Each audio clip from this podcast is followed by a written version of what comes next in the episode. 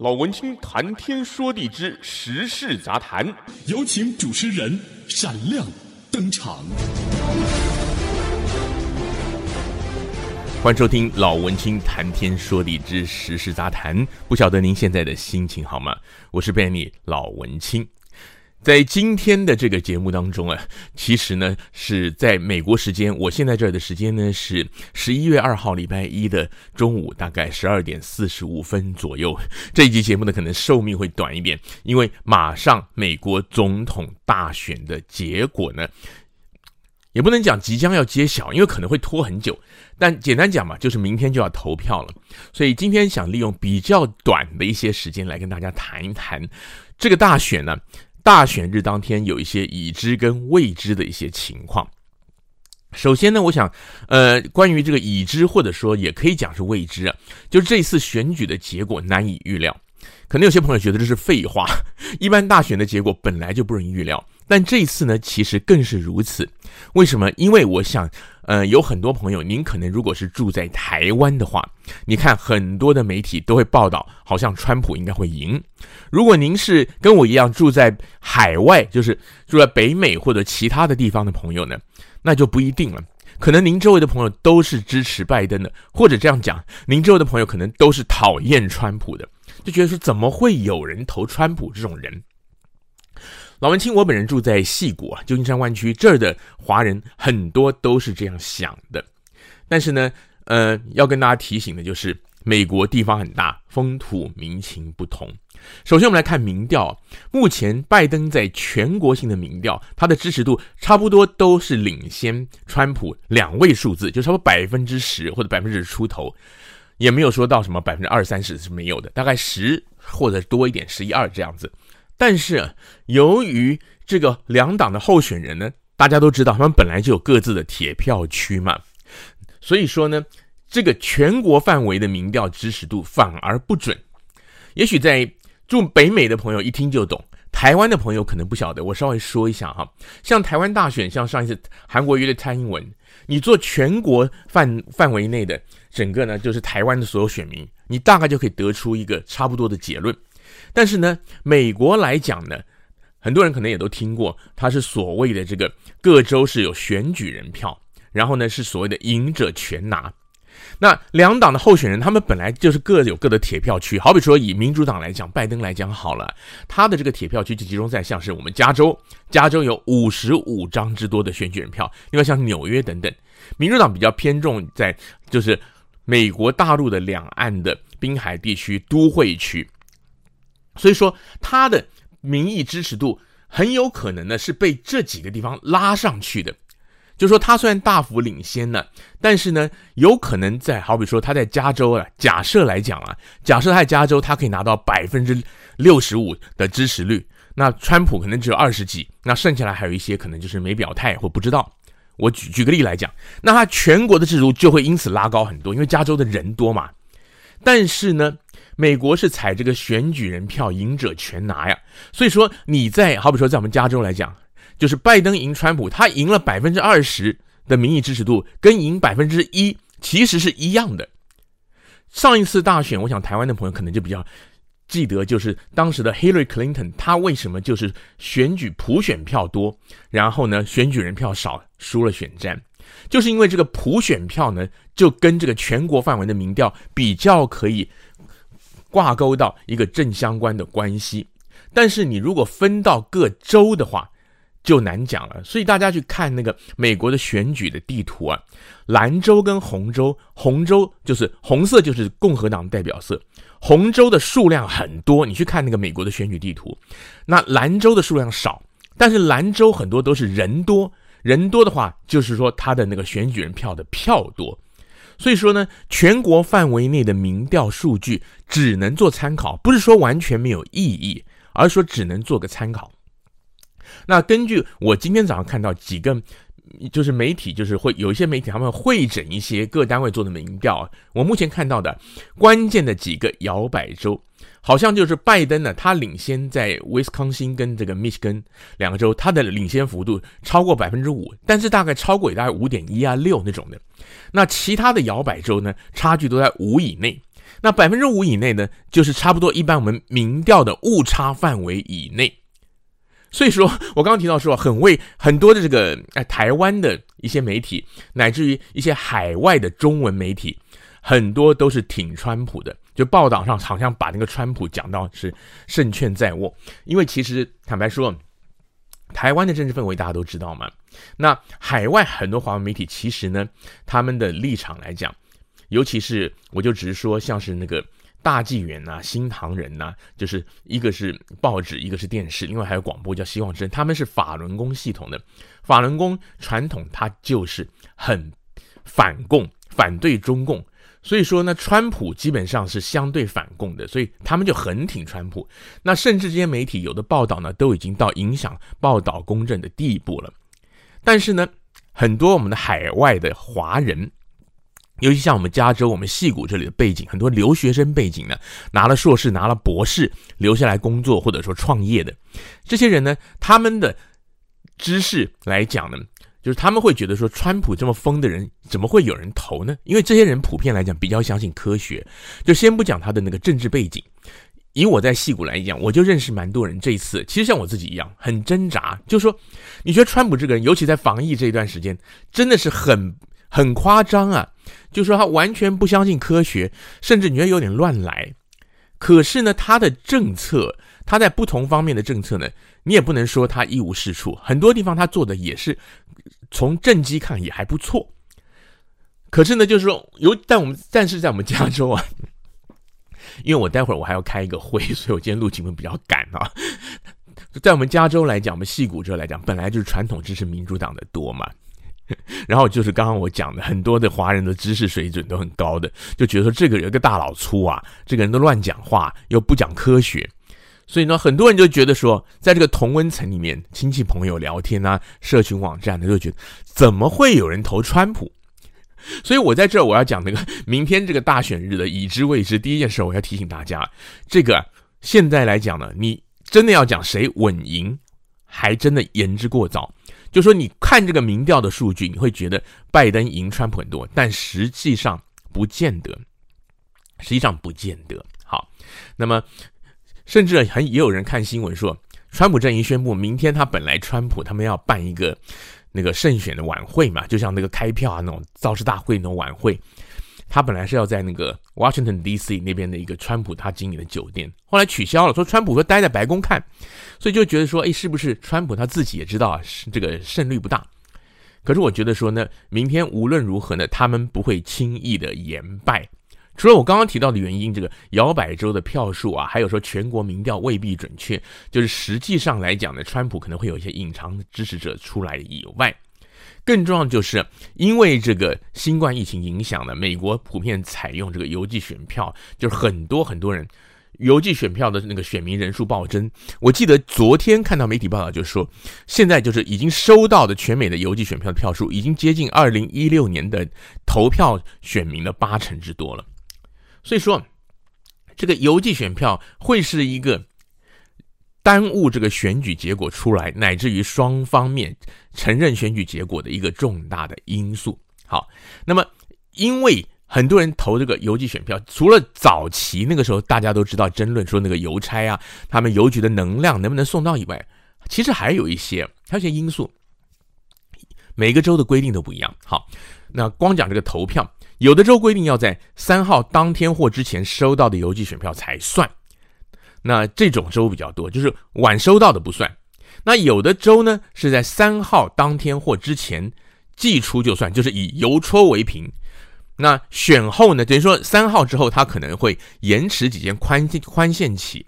那有的州呢有宽限期，而且这个宽限期还很长。例如说我们加州十七天收到都算，就三号开始，你往后推十七天，就你二十号收到都算。那当然了，以加州来讲，加州的选情，总统大选方面没有悬念啦。主要这个会影响的比较说是像是地方选举，但是呢，这个就可以变成这个候选人他不承认败选的一个借口。那么另外呢，刚刚讲的是这个收选票，还有开票。有的州呢，他们是已经在开这个邮寄选票在算了；有的州呢是明天他开票时间开始呢，他就去点那个邮寄选票。点完邮寄选票再来点那个投票所的票。那有的州他是反过来，先点这个投票所当天投的，再来点邮寄的。那这个结果就会五花八门了，有没有？我们一般觉得说民主党倾向于邮寄选票，那共和党倾向于现场投。所以说这些复杂的投开票方式、截止日期，乃至于开票谁先开呢，都会影响到每一个州他开出来的情况还有结果。例如说，明天假如啊有一个州拜登领先了。但那个州呢，他开票的时候是先点那个邮寄选票，然后再点现场投票。那共和党他可能就会不愿意马上承认，为什么呢？因为他们会觉得说，我们的票你还没有开出来啊，我们的选民可能到现场投的多。反之亦然呢。有一个州，他假如先开始算这个投票所当天投的，然后再慢慢算邮寄选票，那拜登阵营呢，他们可能就会假设说，哎，后面我的票会更多。就算他落后呢，他对这个翻盘也会有期待。另外啊，我之前的节目当中也提到过，有一些州允许已经寄了选票但是反悔的选民，当天到投票所重重新再投。原来那张票呢，他就邮寄选票，他就要把你抽出来就不算。那这种选民大概不会很多，但是呢，最近其实因为像是《纽约邮报》一些爆料呢，也的确传出有这样的人，所以呢。就是说，就像我刚刚前面提到的，这样的人或许很少，但是呢，第一个有这样的人就会影响到整个那个计票的速度嘛，因为等于说你当天他有这样的一个人，他跑去投票所投了，然后选务单位就要给他做了记录，然后回头还要去找，就是他们已经收到了可能数以万计的邮寄选票，要把那个人的票再把它抽出来，他如果已经点算了，还要把那个数目扣下去，是很麻烦的。那第二个呢，就是说，就算。这种人很少，但只要有这种可能性啊，那个落后的那一方他就可以拿这个当借口，我先压着，我不马上承认败选，我就等。所以说明天呢，多半来讲呢，不太可能会有马上的结果。好，那这个就关于投票日当天，也就是十一月三号可能出现的情况。然后呢，还会出现一个情况呢，这个跟选举结果没有。不是不是说跟选举结果无关，而是选举结果会造成很多媒体已经在报道，就说美国各地会不会有一些暴动？那我个人来讲，我觉得啦，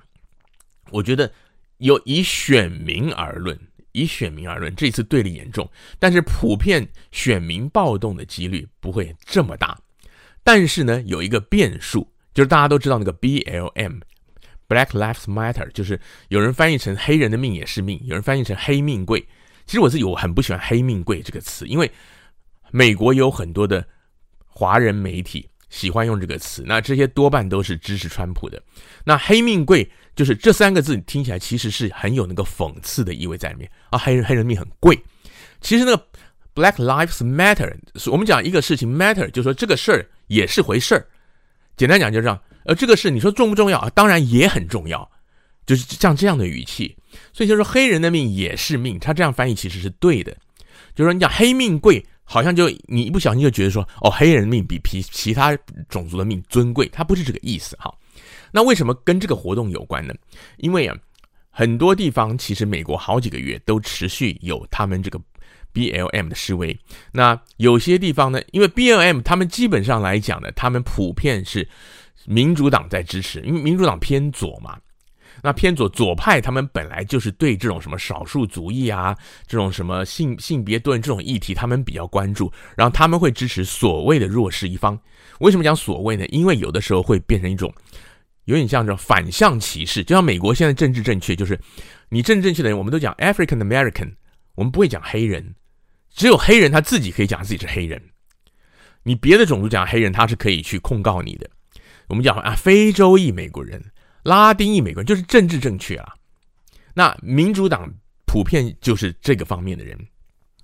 那这个 Black Lives Matter 他们的这些团体呢，已经在很多地方，包括我们旧金山湾区，我们东湾有一个城市叫 Oakland。旧金山湾区有几个，就是三个大城市最有名，一个是 San Francisco 旧金山，它是人文历史，还有一些政政府单位、联邦单位很有名的城市。San Jose，San Jose 其实是人口最多也最有钱的城市，因为它矽谷科技城市。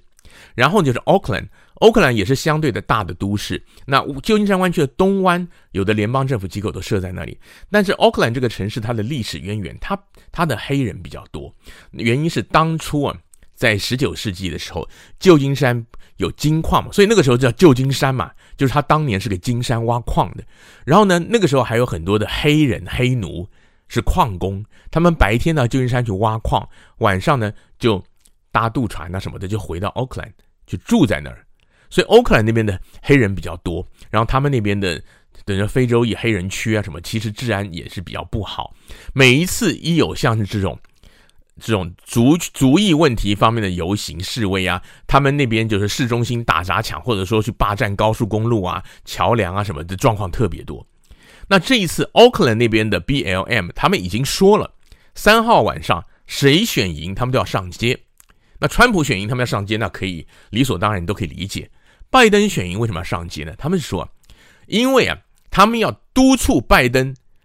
以后呢，等你上任之后，你一定要。把这个关于我们黑人平权的这些，就是关注这个非裔这权益的这些法案的什么，你要给我做好做满，有点像这个意思。所以呢，他们已经说了，他们要上街。然后呢，Oakland 这边就是我刚刚讲，因为他们先前的历史因素，他们那边的非裔社区的，他们人比较非洲裔的人多，然后他们的治安坦白说不是那么好。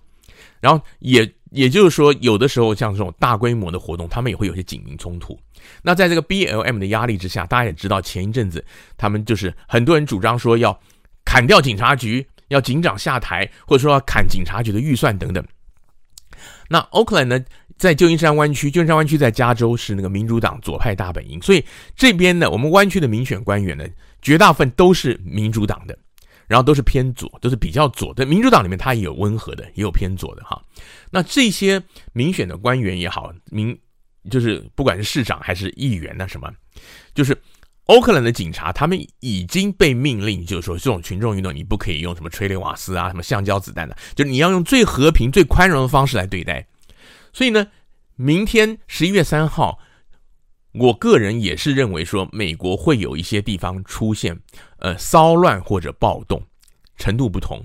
那当然，我们反过来讲了。也有一些右翼团体、极右派的组织是支持川普的，但极右派的组织呢，他们比较规模小，比较散，就是说零星的一些州、一些地方也许会有，当然就有些比较那个保守派的州，也许他们势力就很大了。但是 BLM 大家都知道，这个是一个在美国，尤其是都会区，等于说近年来很普遍的一个运动，甚至在欧洲其他国家，像什么英国、法国，也都有人支持。就是前一阵子那个。弗洛伊达弗洛伊德事件方兴未艾的时候，全世界都有支持这个 BLM 的示威啊，所以说我会讲说 BLM 在美国全国明天以后可能会发起一波的示威，当然会不会像我们 Oakland 这边讲的，就算拜登选赢也上街？嗯、我觉得这个可能性不能排除，因为他们讲的这个话呢，是很符合他们的作风的。就是说，就算你是拜登当选，我们要督促你赶快的把川普时代一些对黑人不利的扭转过来，所以他们会上街。那一旦群众上街，就容易失控。所以呢，美国选后会不会暴动，这个可能性的确不能排除的。好，那我再回头再说一下，我想很多朋友可能也知道，那。但是我也说，我们的听众啊，在这个 podcast 听众，也许就会有的人难以理解，为什么还会有这么多人支持这个川普？我跟大家说一下，因为我们华人呢，尤其台湾的朋友，可能会觉得说这个是，嗯、美中关系方面。但是其实美国的选民考虑这方面，真的没有考虑的像台湾的朋友想象的这么多。就是在这次大选呢，就是你看几次的辩论啊，什么也好，会提到中国，但是不太会提到什么美中台啊，或者说是香港啊。其实这些东西老美没有真的这么关心哈，那他们为什么还是有这么多人会支持川普呢？关键在经济。除了我们讲到说，就是民主党的支持者很多是都会区，那精英分子他们受到疫情的影响比较小。那一些保守派的州，他们很多是传统的农业、工业、商业的，他们受到疫情影响比较大。那他们会需要重开经济以外，还有一个就是美国的。我想，其实这个新闻前两年呢，我在台湾的媒体上也看过报道，也有很多人在在传呢。大家可以去搜寻一下，就是你就打那个美国人，然后打四百美元，你去 Google 就可以找到我讲的新闻了。就是美国其实曾经发布过一个，好像是二零一七还一六年，我忘了，发布过一个统计，是是联邦政府做的，不是那个媒体做的，就说美国人呢，你叫他现在马上。拿得出四百块美金，就是例如说你碰到一个车祸，你要赔钱，拿 cash 拿钱，所谓的 cash 当然包括支票，就你银行账户你或者你拿出是四百块钱的人呢，只有百分之三十九。这意味着什么？就是说，当我们讲老美没有储蓄的习惯呐、那他们可能有些钱放在其他的理财工具，这些都是可以成立的。但是如果您是在美国居住的一些听众朋友，我想您应该大概知道我的意思。很多美国人呢，其实他们呢。他们真的是，甚至可以说寅吃卯粮。我不晓得您有没有看过，在我们旧金山湾区很多有一种店，它就是一个店铺那样的店，他做一些生意，例如说汇款，也许是因为我们旧金山湾区的移民多了，例如说有人汇款到家乡，你汇款到中国大陆啊，汇款到菲律宾呢，还有那电汇服务。那有这些店呢，有的他就会兼营一种，或者说也有专门做这种，就是那个 paycheck 兑换，什么意思呢？美国人呢，很多的基层工作者，他们的薪水就是，其实应该这样讲，美国领薪水阶级的人呢，大部分都是两个礼拜领一次薪水。虽然你说你去考，好比说你高科技公司高级主管，你跳槽，你谈是年薪，但是他也是分开来发给你，他不是一年发一次，最多的就是两个礼拜是最多最普遍的。然后呢，两个礼拜呢，你有些公司行号，或者你可能比较先进，或者说你高阶层的职位呢，你是两个礼拜他给你转一次账。但是有一些基层的，特别是服务业，他们是拿那个 paycheck，这是发支票给你的。那为什么我讲呢？有那个支票兑现的店呢？因为呢，有的老美他们是拿了支票马上就要去变现，要不然他会没有钱过日子、吃饭、交房租。就美国人是寅吃卯粮到这样地步。那越基层的越会这样。所以说呢，你放你你存到银行里面嘛，大家都知道嘛，银行就是 D 加二嘛，你还要两天过账，第三天才能领。那他们连这个两三天都等不及，所以就出现了一种店，那种店有时候你我就说有做汇款，甚至有还有像当铺那种的，你拿那支票去，他当场就兑给你，但是他收你很高的手续费。当然他也有一些机制了，如果如果你的票跳票，他会把你怎么样怎么样之类的哈。那这就不细说了。为什么要讲这个呢？就是说，美国它其实有很多很多的基层民众，他们是打零工的，而且他们没有积蓄。对于这样的人呢，像是拜登他的诉求啊，就是说科学防疫，全部就居家防疫，然后按照那个科学的数字逐步的开放。那对于那些人来讲，就我刚刚讲那个四百块钱都拿不出来的人来讲，他们活不下去啊。政府虽然有发纾困金，但是从我们在二月、三月爆发疫情到现在，也只发过一次而已啊。那各行各业也有一些那个小小额的商业贷款、纾困贷款，但是对于很多打零工的人来讲呢，他当然他可以领失业金，但是因为疫情而发的失业金，各州也都陆续到期了。那我们也会说了，有一些人他可能真的没有那么勤奋，他宁愿领失业金，他打工赚的钱也差不多，他也懒得打工。但绝大多数。多数的人呢，我相信他们其实都是希望能够正常的工作的，所以呢，其实基层有很多很多的人是挺川普，因为川普主方主张就是说我们尽可能的重开经济。我在开这个 podcast 直播之前，因为我一直在做电视，然后我也有做广播嘛，我在我还有开直播，我在我的直播平台一期的节目就有讲过，我就说很多人呢其实。他宁愿碰运气，就说我不出来做事，我会饿死；我出来上班，我可能会病死。他赌一个，第一个不一定会病，第二个病不一定会死，